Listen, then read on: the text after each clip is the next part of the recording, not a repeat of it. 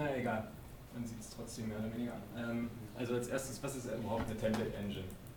Ähm, eine Template Engine ist, wo man halt einfach irgendwie seine Daten reinbauen kann äh, und die dann in einem relativ spezifizierten Fall wieder formatiert rausbekommt. Wie zum Beispiel hier, äh, schönes Beispiel ist Django Template Engine. Ja, formatiert halt irgendwie irgendwelche Artikel in eine Liste rein, generiert HTML. Äh, kann auch dabei helfen, äh, HTML-Generation, äh, Generation generell zu vereinfachen. Also wenn man zum Beispiel ein Designer ist, will man nicht die ganze Zeit HTML schreiben. Das geht einem schon irgendwann auf den Keks. Und ähm, da ist zum Beispiel, äh, haben wir ein schönes Beispiel, was man jetzt da oben sieht. Äh, also die sind jetzt eigentlich zwei verschiedene. Das eine hier oben ist Hamel, das andere ist ERB. Also das die Template Engine, die in Ruby relativ häufig verwendet wird. Äh, beide Beispiele sind äquivalent zueinander. Und äh, ja, wenn ich jetzt die Wahl haben müsste, ich würde schon das obere nehmen, weil das hier unten ist mir einfach mal zu viel Tipparbeit. Ähm, im, Prinzip, Im Prinzip machen die beide das gleiche. Dann, was man auch haben möchte, ist, dass es zum Beispiel sowohl auf der Serverseite äh, laufen soll, aber was ist, wenn man zum Beispiel Browser-Application schreiben möchte, dann will man da auch Tablet Engines verwenden. Und gerade wenn man dann isomorphe äh, Application schreibt, das heißt, die sowohl was auf dem Server als auch auf dem äh, Browser rendern, dann will man schon irgendwie Code scheren, sich da Arbeit sparen und äh, ja, deswegen will man da auch quasi Tablet Engines haben, die das können. Und da ist zum Beispiel von äh, aus der Flatiron Suite von Node.js also beziehungsweise zur Node.js Community gibt es halt so ein paar Leute von Nodejitsu, die haben Flatiron geschrieben und da gibt es die Template Engine Plates. Und das ist jetzt hier so ein kleines Beispiel. So. Also,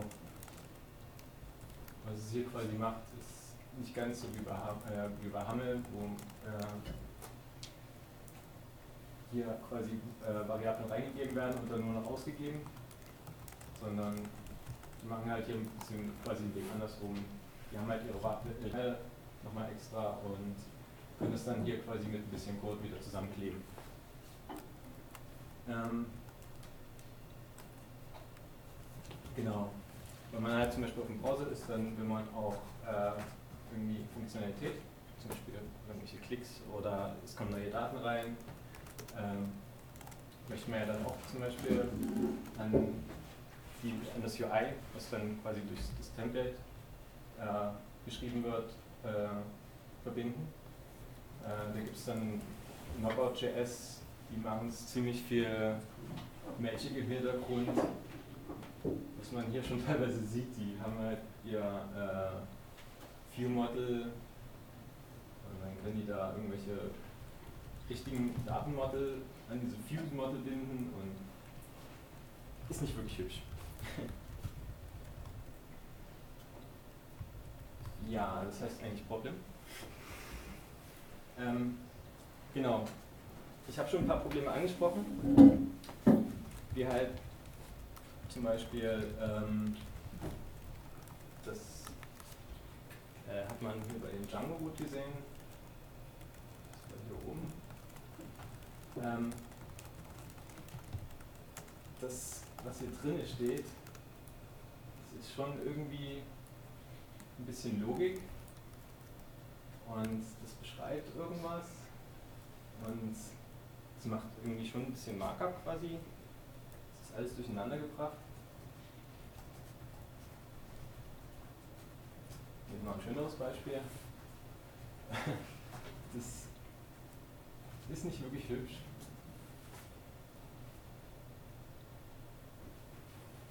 Oh ja, äh, String Concatenation. Viele Template Engines ähm, haben es drauf, ähm, einen Spaß zu machen, indem sie sagen, okay, gib uns einfach irgendwie, wir haben äh, unsere eigene Sprache, gib uns einfach mal irgendwas in dieser eigenen Sprache geschrieben ist. Dann wird da ein Parser drauf geworfen Äh, in dem Fall ist der Parser äh, einfach nur ein paar Replaces.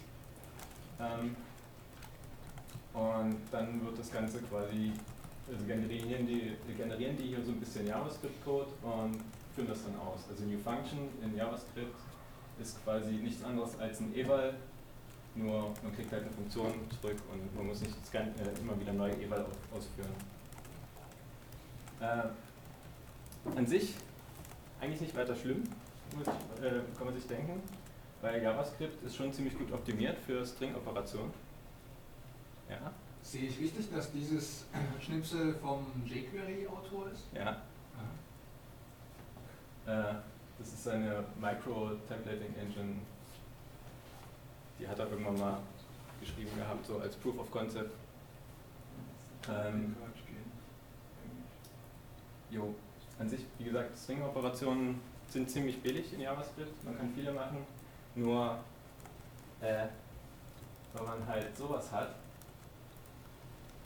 heißt das, sobald sich hier irgendwas drin ändert, also zum Beispiel falls hier irgendwie ein Projekt hinzukommt oder sich die Description ändert, heißt das jedes Mal, wenn sich hier die Daten ändern, alles nochmal neu pausen und ausführen.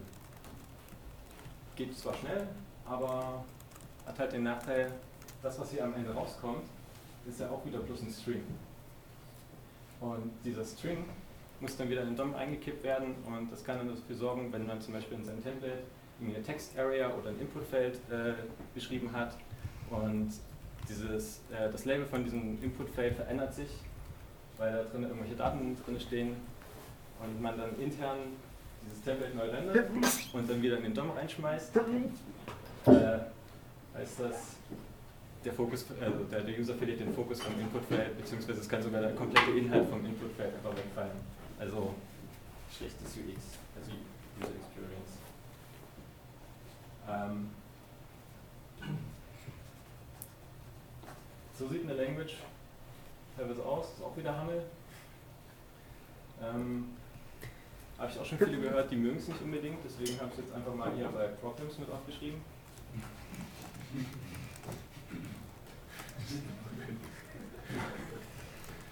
Jo.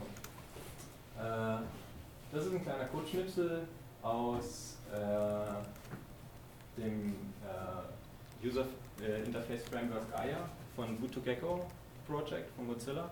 Also die Mozilla-Jungs, die haben sich mal gedacht, hier, wir wollen auch mal was irgendwie für die mobile Welt machen und äh, sind da halt auf die grandiose Idee gekommen, einfach mal ihre Gecko-Engine auf Android zu portieren und das mal einfach für das gesamte Interface zu verwenden. Äh, Ach nee, sorry. Bin jetzt zu früh. Das kommt erst. Hier. Entschuldigung, das ist es. Das ist jetzt von Gaia. Ähm, ich nochmal kurz zu hier zurück. Äh, genau.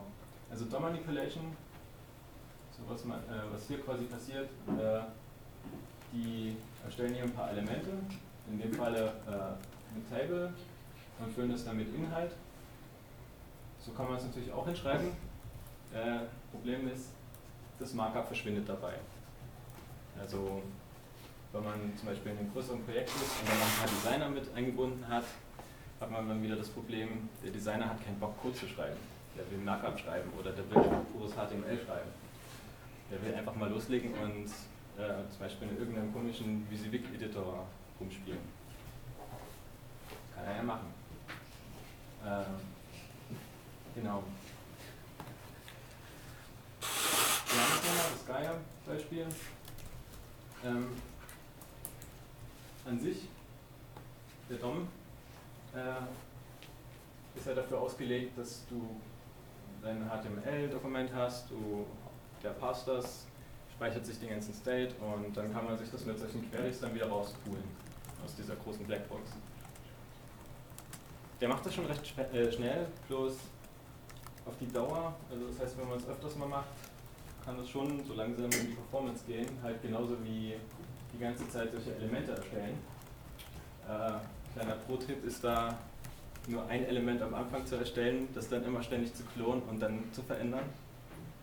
Nur wenn man das die ganze Zeit coden will, wird man auch irgendwann irre. Ähm, jo, Data Bindings kamen die dann irgendwann mal bei HTML5 auf die Idee zu machen. Äh, Data Bindings ist nichts anderes, als dass man gesagt hat, man kann hier irgendwelche Attribute mit Data Dash anfangen lassen und sich dann hier irgendwie ausdenken, wie sie dann heißen. Und äh, die werden dann normalerweise halt vom Browser mehr oder weniger ignoriert und sind halt dadurch mehr oder weniger namespaced. Auch wenn XML Namespaces hat, benutzen sie es hier nicht. äh, naja gut, das ist ein anderes Thema. Äh, kann man auf jeden Fall machen. Macht auf jeden Fall auch vielleicht Sinn, wenn man zum Beispiel verschiedene Libraries hat, die miteinander kommunizieren sollen, aber nicht unbedingt äh, jetzt halt ineinander kommunizieren sollen. Also die sollen nicht aufeinander dependen.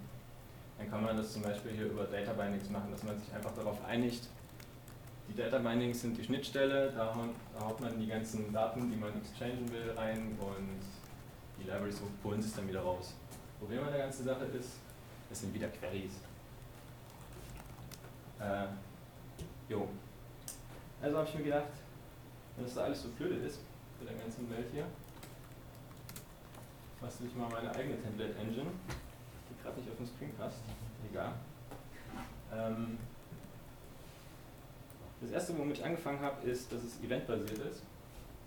Das ist so eine Reihe von Events, die benutzt werden können. Kann ich nochmal später drauf zukommen. Äh, es ist modular aufgebaut. Das heißt, ähm, ja, naja, es ist halt ein Eventsystem. Das heißt, es gibt halt massenhaft Events und man horcht halt drauf oder nicht. Und das ist meine Schnittstelle. Und je nachdem, wie modular man das ansehen möchte, kann man es halt modular bezeichnen. Ähm, ich habe da mittlerweile schon ein paar Pakete zusammengecodet. Äh, angefangen mit dem ASM XML Library. Das ist einfach quasi mehr oder weniger der Kern. Also da steckt der Generator drin, da steckt der Bilder drin, das ist quasi das, womit man die ganze Zeit arbeitet. Dynamic Template setzt dann relativ dünn oben drauf auf und äh, bietet dann einen Schematas an. Das heißt, man kann dann sagen, ich möchte jetzt gerne äh, HTML5-Text verwenden und äh, macht dann das Ganze noch ein bisschen angenehmer. So, zeige ich dann nochmal später. Äh, es gibt einen Compiler mit einem Linker. Äh, das heißt, man kann HTML5 also äh, sorry, generell HTML-Files nehmen, äh, die in den Compiler schmeißen äh, und dann mit dem Linker dann wieder zurück auf Templates mappen. Das zeige ich dann nachher auch nochmal. Und dann gibt es nochmal eine Reihe von Adaptern, aber da kommt auch nochmal später drauf. Äh, genau. Was ich mir auch noch gedacht habe, ist, Async sollte es auch noch sein. Ähm, das ist jetzt hier vielleicht nicht unbedingt für jeden erkennbar. Ich weiß nicht, wer kennt so alles Node.js? Okay. Engine in Couch wäre richtig gut als, als äh, so eine Art zusätzliches Dokument. Ja? Wenn du sagst, vorhin, da dachte ich auch gerade dran, so, wenn man anstelle von einer View äh, ein Template hätte, ja? mhm. dann könnte man gleich direkt auf offener semantischen Datenstruktur äh, ausgeben in, in, in, an den Client. So, ohne irgendwas noch dazwischen zu haben. So. Mhm. Also, ja. Ähm, auf jeden Fall, Node.js hat hier, ähm, ja, sorry, ich habe hier was vergessen, aber äh, es gibt in dem FS-Modul, was standardmäßig bei Node.js dabei ist, äh, gibt es hier so eine Funktion, die heißt Create Read Äh, Read Stream, da kann man einen Filename eingeben und man kriegt halt einen Stream zurück. Und den kann man dann hier zum Beispiel einfach so in den Body Tag reinpipen. Was dann passiert ist, dass der Inhalt von, dem, äh, von der Datei dann äh, Stück für Stück, je nachdem wie groß die Datei ist, kommt die dann halt in Datenpaketen an, äh, wird die dann in den Body gehauen. Und wenn das dann zu Ende ist, wird dann der Body Tag geschlossen. Was ich ja schon, also was man vielleicht, also was mir, sorry, wo man als erstes vielleicht darauf achten sollte, ist, ich habe hier so ein kleines Dollarzeichen eingeführt.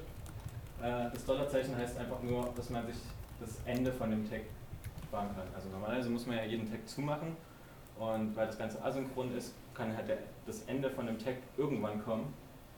Und ähm, meistens hat man aber trotzdem den Fall, dass man einfach das Ende, nachdem man halt irgendwie hier drinnen was gemacht hat, haben möchte. Und das, dafür sorgt einfach das Dollarzeichen dafür. Das heißt, äh, wenn man jetzt hier das Dollarzeichen wegnimmt, kann man hier unten auch einfach sagen äh, Ende. Und dann passiert das Gleiche. Ja? Ich bin nicht so bewandert im CoffeeScript. Ist Schema Doppelpunkt HTML5 ein, äh, ein Dings hier? Genau, das ist ein du, Objekt. Was du den Template-Compiler, äh, Quatsch, Konstrukte gibst? Genau, also äh, wenn man das sich als JavaScript vorstellt, dann müssten hier quasi noch Klammern, also runde Klammern, dann geschweifte Klammer auf, geschweifte Klammer wieder zu, Komma, Function, bla bla bla. Und dann kommt hier unten dann wieder die runde und die geschweifte. Also im CoffeeScript stehen die Pfeile für anonyme Funktionen und das Add steht für this Punkt. Genau. Ja, Entschuldigung, dass ich das nie erwähnt habe. Äh, ja. Und dann habe ich noch SVG-Support mal zum Spaß eingebaut, weil sieht halt ganz hübsch aus. Wenn man hier sowas hat.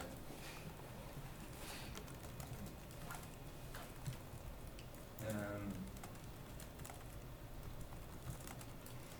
ich kann ja mal kurz zeigen, wie es dann im DOM aussieht.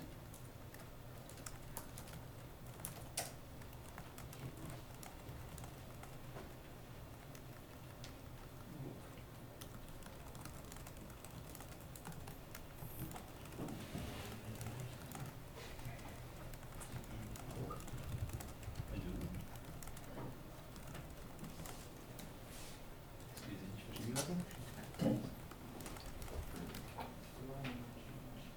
Ähm,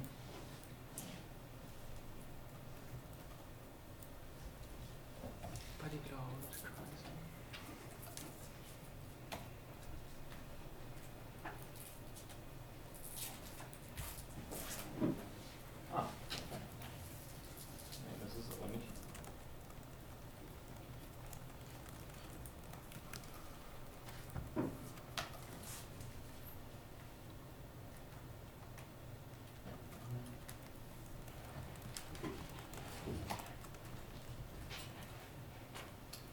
Das nervt doch. Kannst du das Fenster kleiner machen? So dass es dann plötzlich drin ist? Kannst du das Fenster kleiner machen, damit es dann plötzlich drin ist? Nee, das ist nicht das Problem. Das Problem ist, dass der jetzt den scheiß Inspektor nicht aufmachen will.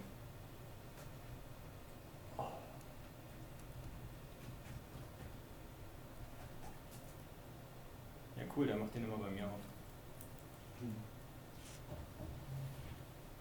Du kannst ihn noch ans Browserfenster docken. Alright.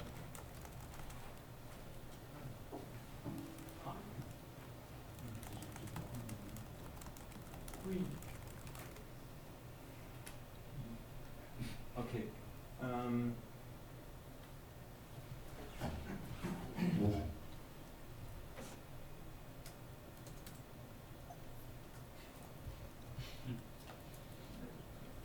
Da ist es. Das ist ein schöner SVG-Tag und auch hübsch mit Daten gefüllt, die sich gerade etwas langsam updaten, weil, weil meine CPU gerade schön am Dampfen ist.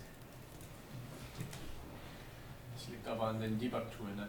Ja, weil das sind jetzt halt schon ganz schön viele Kreise hier oben und die jetzt hier unten alle anzuzeigen, ist dem schon irgendwie ein bisschen zu viel.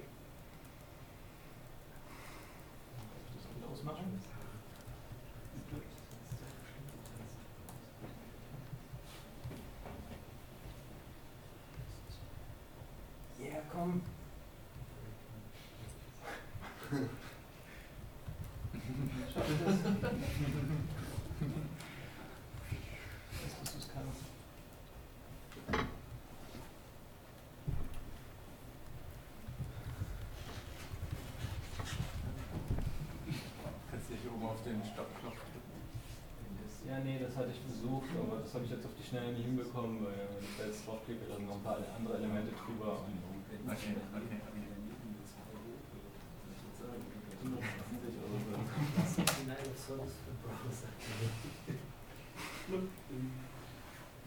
Und es aus. Okay. Ähm,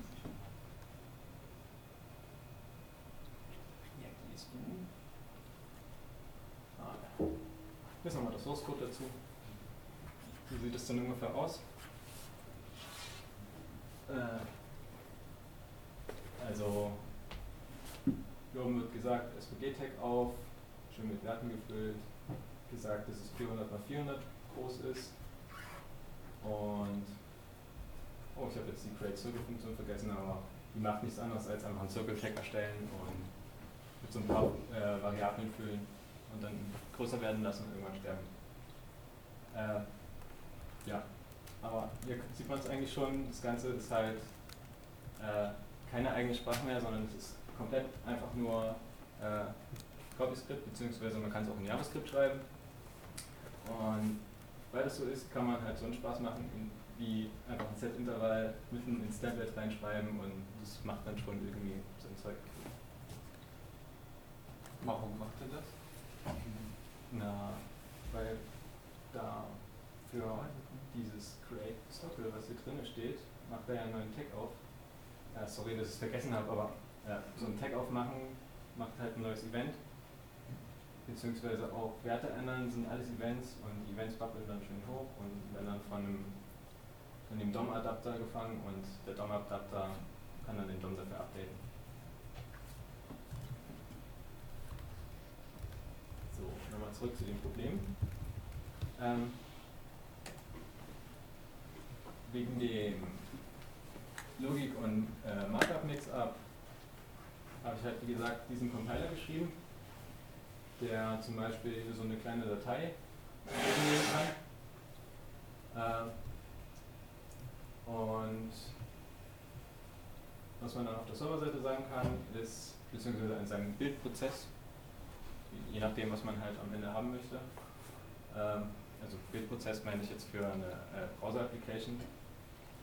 Da will man ja meistens schon irgendwie ein Skript oder ein bisschen Code haben, der äh, äh, einen hilft, äh, seine Application quasi komplett zusammenzustricken. Also wenn man zum Beispiel viele Dateien hat, will man die komprimiert haben oder sogar schon zusammengefasst und alles. Und da kann man dann auch diesen Compiler mit reinhauen und was der Compiler macht ist, übergibt den im Pfad, wo es ausspucken kann, äh, wie die Datei heißen soll äh, und noch eine Funktion. Weil man kann ja auch sagen, dass er das bitte watchen soll, wenn man zum Beispiel einen Bildprozess hat, der die ganze Zeit läuft. Ähm, diese Funktion äh, ist relativ simpel. Es gibt da drinnen wiederum nochmal eine Select-Funktion. Äh, die äh, besteht aus zwei jQuery-Selektoren. Der eine Selektor wählt an, das heißt in dem Fall wählt er äh, hier dieses URL-Tag an und alles, was natürlich drin steckt. Und auf die, das, was er selektiert hat, wird dann nochmal äh, der Lee-Selektor quasi drauf gejagt und äh, ups, das heißt halt, alles was hier irgendwie Lee ist, wird dann gelöscht. Also das und das haut er dann raus.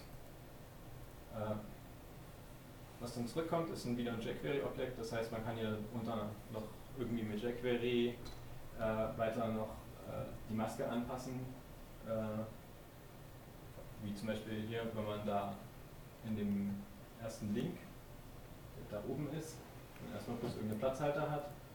Wenn man dann möchte, dass da irgendwie immer eine beliebige statische URL drin sein soll, dann kann man das einfach mit jQuery machen und die Maske sieht dann halt immer so aus. Also selbst wenn sich da oben jetzt was ändern sollte, steht da dann hier, dass es ersetzt wird. Bei der Anwendung holt man sich dann einfach rein, zum Beispiel, wenn man hier Require hat. Äh, also, wenn man hier zum Beispiel der, äh, ja, wieder Node.js ist. Äh, Aber das ist jetzt wieder Laufzeit, oder? Genau, das ist jetzt wieder Laufzeit, Entschuldigung. Ähm, zur Laufzeit kann man dann sagen, ich habe hier meine Funktion, die ein neues Template generiert. Die übergebe ich dieser Funktion, die der Linker zurückliefert, beziehungsweise da steckt der Linker schon drin und alles. Also das ist, das hat der Compiler schon für einen getan, den Linker mit reinzupacken. Ähm, das sorgt dann dafür, dass dieses Template am Ende obwohl das Plus nur aus einem URL-Tag besteht und dann noch äh, im Event-Listener, sieht das am Ende dann genauso aus wie mehr oder weniger das hier, nur die Lead-Tags fehlen. Weil man hat ja hier gesagt, man will die Lead-Tags nicht haben. Äh, was der hier macht, ist, wenn der sieht, man möchte jetzt einen URL-Tag aufmachen, äh, guckt er halt in die Maske, guckt das erste Element an, guckt, ob das matcht und wenn das matcht, also matchen heißt, er guckt einerseits auf diesen Namen, auf den Tag-Namen und andererseits guckt er auch noch auf die Attribute, die dahinter stehen.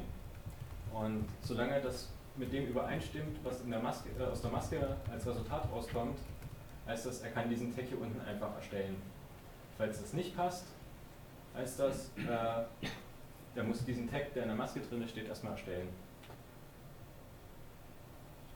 Also, da wäre zum Beispiel hier dieser diff controls wurde dann automatisch erstellt, weil, also, jetzt ähnlich mit dem Weil, aber hier unten steht kein diff mehr drin und ähm, kein diff, beziehungsweise das Ende eines Tags und ähm, sowas noch in der Maske drin stehen, heißt halt, er muss es noch erstellen.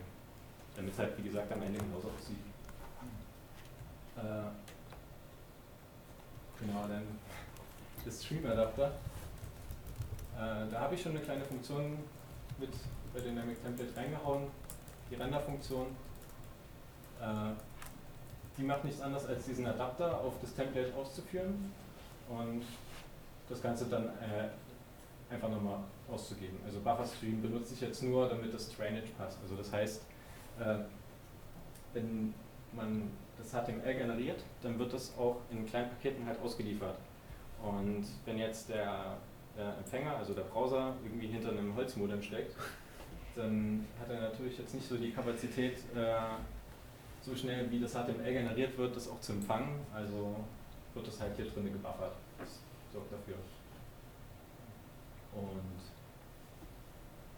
genau. Da sieht man es nochmal in so einer Funktion, wie das dann am Ende quasi aussieht. Das ist jetzt der Stream-Adapter? Ne, genau, der sorgt dafür, dass sowas rauskommt. Und es gibt das Streamifier. Hm? Es gibt das Streamifier. Genau, also man applied den, ähm, wo steht's? Man applied den Streamer-Adapter auf das Template. In dem Fall ist das Template aber schon so eine äh, fertige Funktion hier. Also hier sieht man es quasi, die Render-Funktion kriegt die Template-Instanz rein. Hier oben kommt sie dann rein und wird dann der Adapter drauf applied. Wird das dann auch gleich stückchenweise gerendert im, im Browser? Ähm, wenn Äh, das soweit er das ein kann. Stückchen ankommt oder muss er erst alles äh, am Anfang haben? Äh, soweit er das kann, aber ich bin mir jetzt nicht sicher, ob die das überhaupt machen. Ich glaube, meistens warten die einfach darauf, dass alles da ist. Nee, nee. Also, bevor es Ajax gab, hat man WebJets so gemacht, dass der Checkpuffer ein Dokument war, was nie fertig geladen hat. Okay. Jo. Genau deswegen wollen wir Streams haben. Damit das quasi, damit der Browser schon anfangen kann, obwohl er noch nicht das Ende hat. Ähm, ja. Wegen den Domain äh, Specific Language. Ich habe es in CoffeeScript geschrieben, da sieht es auch, finde ich, am besten aus. Aber da CoffeeScript nicht wirklich eine eigene Sprache ist, sondern eigentlich eher bloß eine andere Art und Weise ist, JavaScript zu schreiben, kann man es halt auch in JavaScript schreiben. Überlasse ich jedem selbst. Jo, Browser Support. Ähm, Ähm, wie funktioniert das dann mit dem Dollar? mit dem Dollar. Das hatte ich vorhin schon erklärt, das ist Ja, in JavaScript? Mit dem Coffee? genauso. Also Genauso. Dollar ist einfach ein Teil von einem äh, Funktionsnamen. Also Höchstpunkt Dollar Tagnamen. Also Dollar ist einfach ein, also ich meine, jQuery Ja, benutzt genau es so. zum Beispiel. Okay. Da heißt ja die jQuery-Funktion einfach nur Dollar. Die kannst du aufrufen. Ja, das ist jetzt hier so ein kleines Beispiel, äh, was ich auch schon äh, im Internet laufen habe. Das ist nichts anderes als man baut sich hier eine Liste zusammen und äh, baut dann auf irgendwelche Events. In dem Falle das Add-Event. Und wenn das Add-Event kommt, dann äh, erstellt man sich einen neuen Lead-Tag, baut da irgendeine Random Number rein und das war's. Und äh, man hat ja noch ein paar Buttons. Und jedes Mal, wenn man den Add-Button klickt, wird halt einfach nur ein Add-Event emitted. Und das kommt dann halt im Template an. Also in dem Fall kickt übrigens wieder das Asynchrone, weil man muss nur ein einziges Mal äh, diese, dieses Template ändern. Dann wird das, wenn es fertig ist, äh, in den äh, DOM applied mit jQuery in dem Fall. Und wenn dann weitere Events kommen, sorgt das dann dank dem jQuery-Adapter schon dafür, dass das äh, auch weiterhin im DOM bleibt. Also das heißt, wenn hier neue Text erstellt werden, auch nachdem es schon fertig gerendert ist, äh, ja, werden diese Text landen die dann auch im DOM. Äh, da kann ich, das kann ich mal kurz zeigen, das Beispiel. Und zwar, wenn ich Internet habe, ich hoffe, ich hab's. Boah.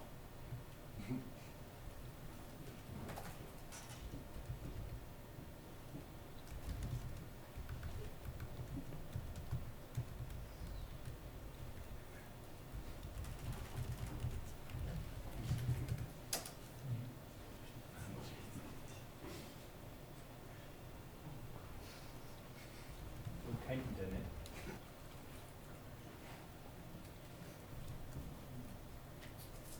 Moment.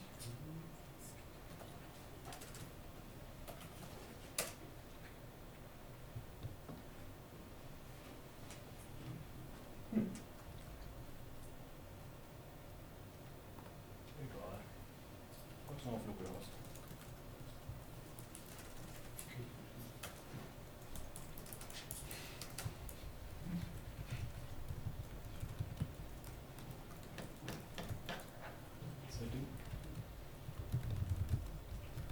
das doch geladen.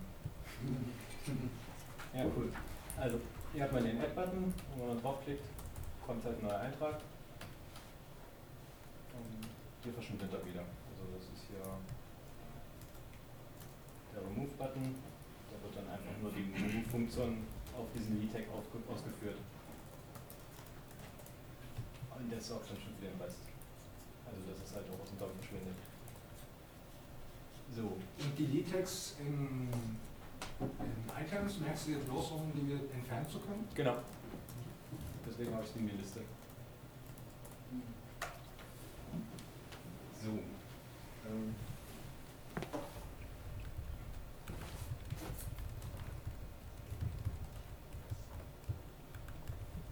Ja. Ähm. Hier Querying habe ich mir gedacht, muss man ja eigentlich nicht machen, weil, wie man ja hier sieht, äh,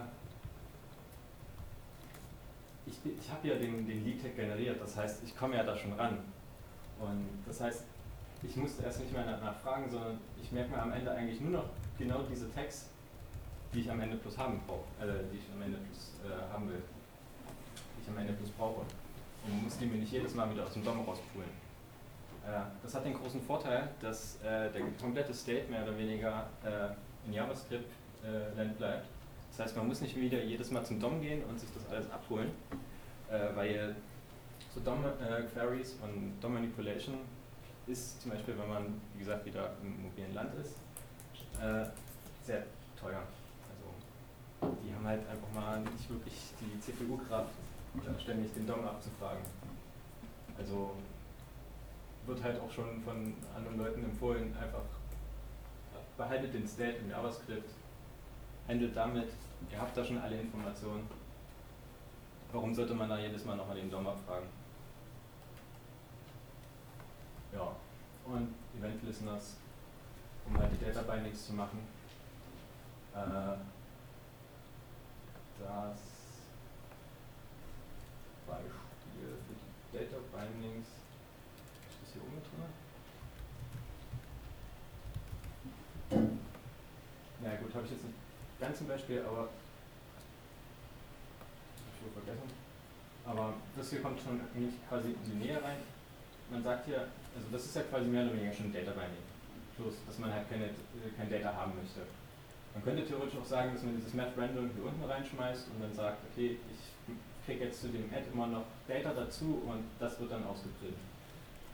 Äh, damit kriegt man es halt sehr schön hin, wenn man äh, Application schreibt, wo man zum Beispiel später noch Daten reinbekommt, beziehungsweise sich äh, Daten ändern können. Da sagt man dann einfach genau an dieser Stelle, ich horche jetzt, jetzt auf ein Event und wenn da jetzt ein Update reinkommt oder wenn jetzt generell es die Daten ankommen, dann kann ich jetzt einfach weitermachen an der Stelle, wenn das Event da ist. Beziehungsweise dann einfach die Daten ändern bei dem Update.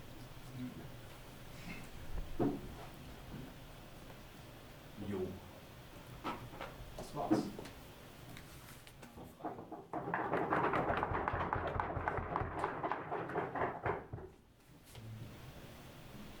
Geht das mit dem Data Binding auch andersrum? Also kriege ich auch die DOM-Elemente zu meinen Daten? Also Ja, also ähm, das hat man, glaube ich, so ein bisschen gesehen. Nee, hat man nicht, aber äh, die Adapter, die, also zum Beispiel der jQuery-Adapter, die speichern ihren State immer an den Text dran. Also das heißt, äh, wenn du so einen Tag in der Hand hast und weißt, dass du den jQuery-Adapter drauf applied hast, dann hast du auch auf diesen Tag einen Unterstrichpunkt, äh, ein Unterstrich jQuery-Objekt, was dann das jQuery-Objekt ist. Aber das gibt es erst nur dann, wenn äh, der Tag auch wirklich geschlossen ist, weil vorher kannst du das noch nicht wirklich generieren. Ja. Ja, also, Herr Fund, als du äh, Node.js gesagt hast, bin ich komplett im falschen Zug eingestiegen und habe äh, NoSQL verstanden. Oh. Ja, die, wenn du, wenn du ähm, das beschrieben hast mit, mit ähm, wäre es denkbar, dass, dass die Datenstruktur komplett dynamisch ist, nur Key Value äh, JSON, so dass ich, äh, dass ich das Template selber aufbaue und äh, oder zumindest in der, in der äh, ganz sparen äh, Grundvariante. Na, JSON in JavaScript ist ja dann eigentlich wieder bloß ein normales JavaScript-Objekt. Ja, Und ne? Das ist ja dann einfach nichts anderes, als wenn du hier zum Beispiel angenommen. dachte bloß an CouchDB und wie Mhm. nützlich das wäre, wenn man jetzt so, ein Template-Dokument hätte. Ja. Hast Und, komplett das für ähm, sozusagen. genau, aufgenommen. gleich direkt aus der Datenstruktur raus. Mhm. Und äh, weil gerade so, dass man halt, man kann, kann ja dann noch schön semantisch runterbrechen in, in, bis zum kleinsten Entity. Hm. Das, wär- das wäre wirklich relativ nützlich. Kannst du dir gerne basteln. Also es ist halt hochmodular. Cheers, dann. Äh, der Compiler an sich ist intern so aufgebaut, dass er aus dem HTML, was der Ja, äh, man müsste das dann schon noch, äh, dein Event äh, müsste man dann schon an die Revisions koppeln, um, um da sinnvoll äh, zu, zu, zu machen für, für den Fall. Aber ähm, ja, da muss man sich ja einfach noch was Spezifisches ja, einfallen lassen. Ja. Also der, der Compiler an sich intern funktioniert schon so, dass das HTML, was gepasst wird, das speichert er sich einfach als JSON-Block. Und der Linker macht dann nichts anderes als diesen JSON-Block daneben und dann einfach nur mit den Events vergleichen, die dann reinkommen. Mhm. Also die Events, die ich vorhin gezeigt hatte, äh,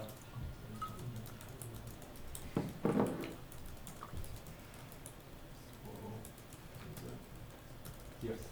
Also diese Events, die kannst du pro Tag, aber auch einfach auf, je, äh, auf dem Template direkt äh, einfach drauf horchen. Äh, was du da quasi bekommst, wenn du es auf einem spezifischen Tag horchst, ist nur für diesen einen Tag und für alle Kinder. Und äh, gibt dann auch noch ein paar Tags, die sind dann nur spezifisch für eine Ebene. Im Prinzip kannst du diese Events auch selber emitten, wenn du da halt irgendwelche Datenstrukturen hast. Mhm, Nein, ich, ich so. Also beim ähm, DOM-Adapter und beim jQuery-Adapter habe ich auch Request Animation Frame eingebaut. Das heißt, wenn du da sehr viele Changes machst, dann äh, macht er die nicht alle auf einmal. Also vor allem die, die wirklich schweren äh, Änderungen, wie zum Beispiel was in den DOM einfügen oder was rausnehmen, äh, die macht er nicht sofort, sondern macht er erst über den Request Animation Frame. Oh, irgendwie wo einer so, Hm? Sorry? das mit, äh, mit, dem, mit dem Hin und Her, also, also ich meine, wenn ich meine Datenstruktur hat, dann, dann möchte sie so sein und bleiben. Und, äh, und vielleicht gebrochen in, in die kleinsten Kinder oder in den größten, aber nicht hin und her und äh, da mal andere Suppen an. Ich verstehe das jetzt nicht Das ganz. ist nicht so wichtig. Ich, ich, das, äh, Wenn du gerade ordentliches Netz hast, kannst du ja mal zeigen, wie fluffig das dann Oh ja. in der Realität aussieht. Dann noch ein größeres Beispiel. Wo ist denn die Liste?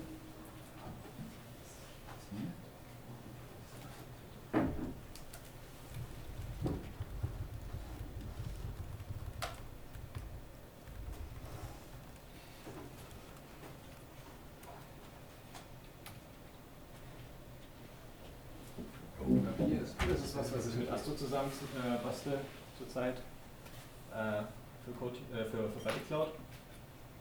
Und äh, da verwenden wir schon das Dynamic Template dafür.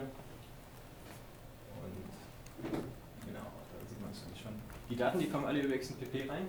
Das heißt, die Posts hier hat man schon quasi gesehen, die haben halt, die brauchen manchmal ein bisschen Zeit, um reinzukommen weil es sind halt schon relativ viele Requests, gerade bei mir. Ich habe hier äh, eine ziemlich kleine Scrollleiste, das heißt, ich habe hier irgendwie, keine Ahnung, wie viel ich mittlerweile folge, ich glaube 200 Leuten oder so. Und für jeden einzelnen Eintrag muss er hier die Statusnote und einzelnen Request abfeuern. Und das macht er, glaube ich, zuerst und dann holt er erst die Post, deswegen hat es jetzt ein bisschen gedauert. Aber hat halt einfach so lange gewartet. Ja, und dann gab es noch was. So, und dann kann man jetzt hier einfach sagen, ich gehe jetzt hier zum Astro.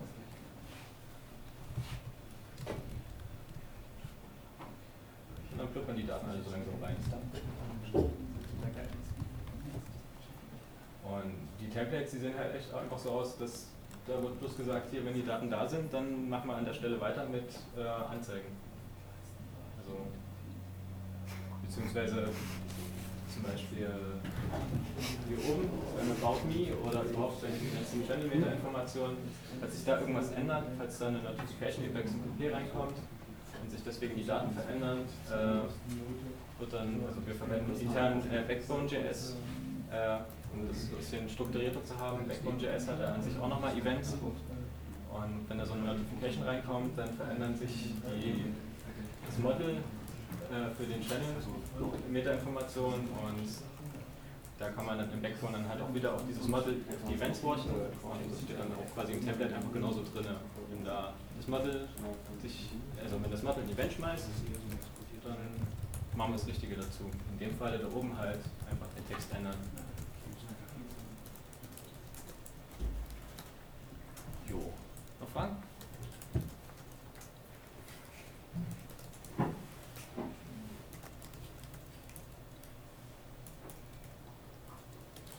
Ähm, Brauche ich unbedingt Node als Backend, dass das ausliefert?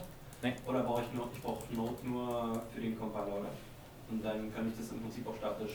Also ich habe den Compiler noch nicht äh, auf der Browserseite ausprobiert, aber ja. Also die, die Präsentation hier übrigens ähm, ist selber mit der Template Engine geschrieben.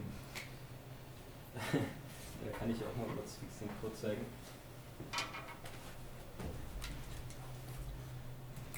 Ah, wo war das denn?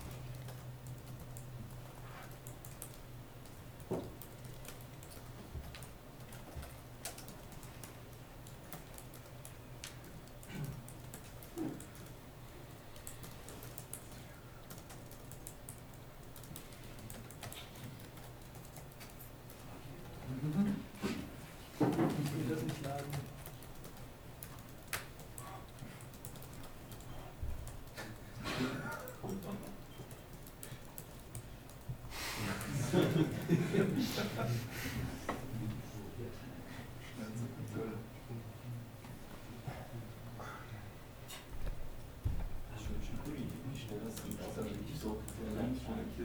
Sind die im Buddy Cloud Web Client, in dem Assets Ordner, die HTML-Dateien, sind das die Vorlagen, die dann dein Ja. Template verwendet? Total geil. Das sind auch übrigens die Mockup-Dateien, die er Ja, ja, ja, sieht man. Designer erstellt hat. Hm?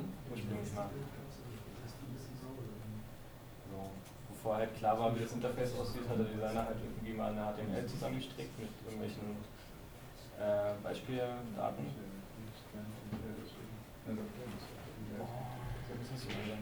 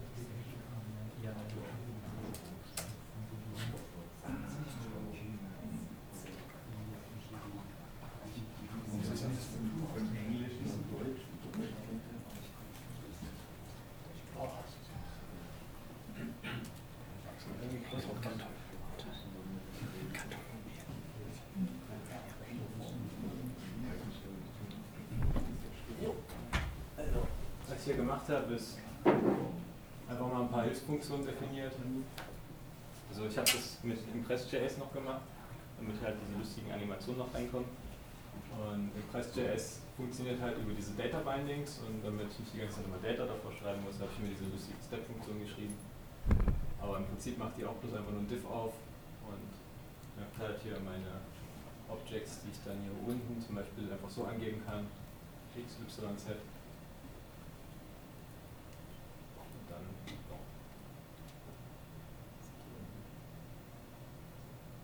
Ah, es ist am Ende bloß eine riesengroße Template-Datei. Und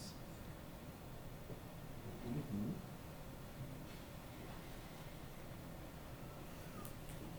was ist denn hier? Hier habe ich sogar das SVG mit reingeschmissen. So, Template in Template. Jetzt kannst du eine Create Circle Funktion. Oh ja, genau. Create Circle. Ist er. Also ihr macht hier eine, den Circle Tag auf und setzt die Farben. Ja gut, könnt ihr selber lesen. Na, was hier tricky ist, dass die äh, einen Callback übergeben bekommt. Der wird aber gleichzeitig eine Variable zugewiesen, um die dann später Ja, der genau. Also der Tick ist einfach nur dazu da, damit halt in, dem, äh, in diesem äh, Set Timeout immer wieder der Tick auf, aufgerufen wird, solange bis halt kein Leben mehr da ist. Und das Leben ist halt hier in dem O drinne. Einfach unten steht das live. Irgendeine random Zahl. 42.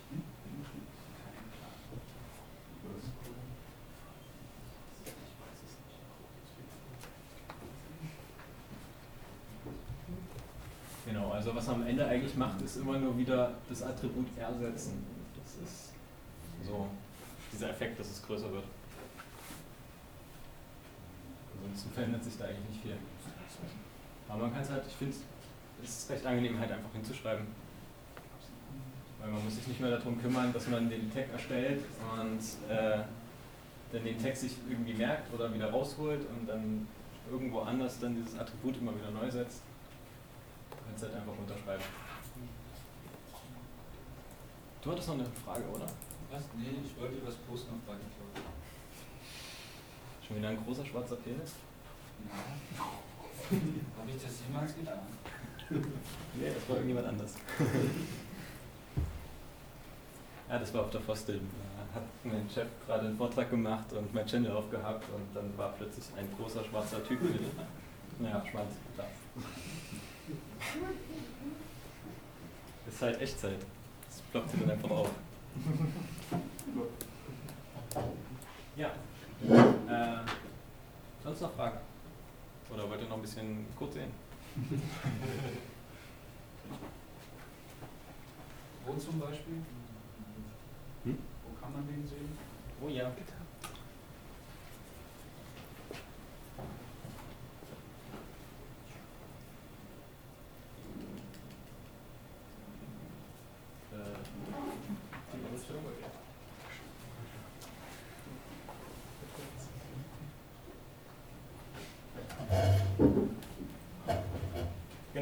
Ganze gibt es auf GitHub.